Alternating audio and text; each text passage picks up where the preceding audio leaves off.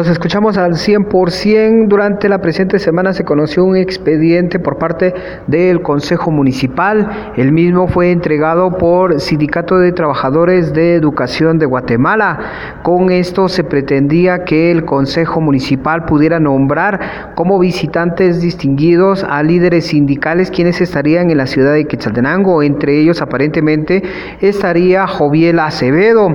El Consejo Municipal acordó que no se estaría entregando este reconocimiento. Es el alcalde de Quetzaltenango, Juan Fernando López, quien habla al respecto.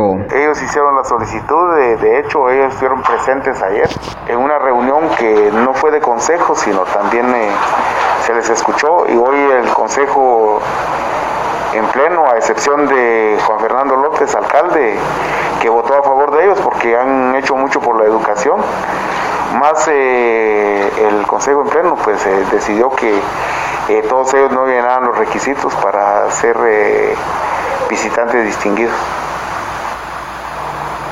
¿Esta respuesta se va a llegar por escrito? O... Claro, claro, ya en unos momentos se va a hacer, ya fue de efectos inmediatos. Los líderes sindicales tuvieron acercamiento con el Consejo en varias oportunidades durante la presente semana y durante eh, la reunión de este jueves se acordó que no llenaban los requisitos para poder ser reconocidos. Regreso a cabina, como nos escuchamos.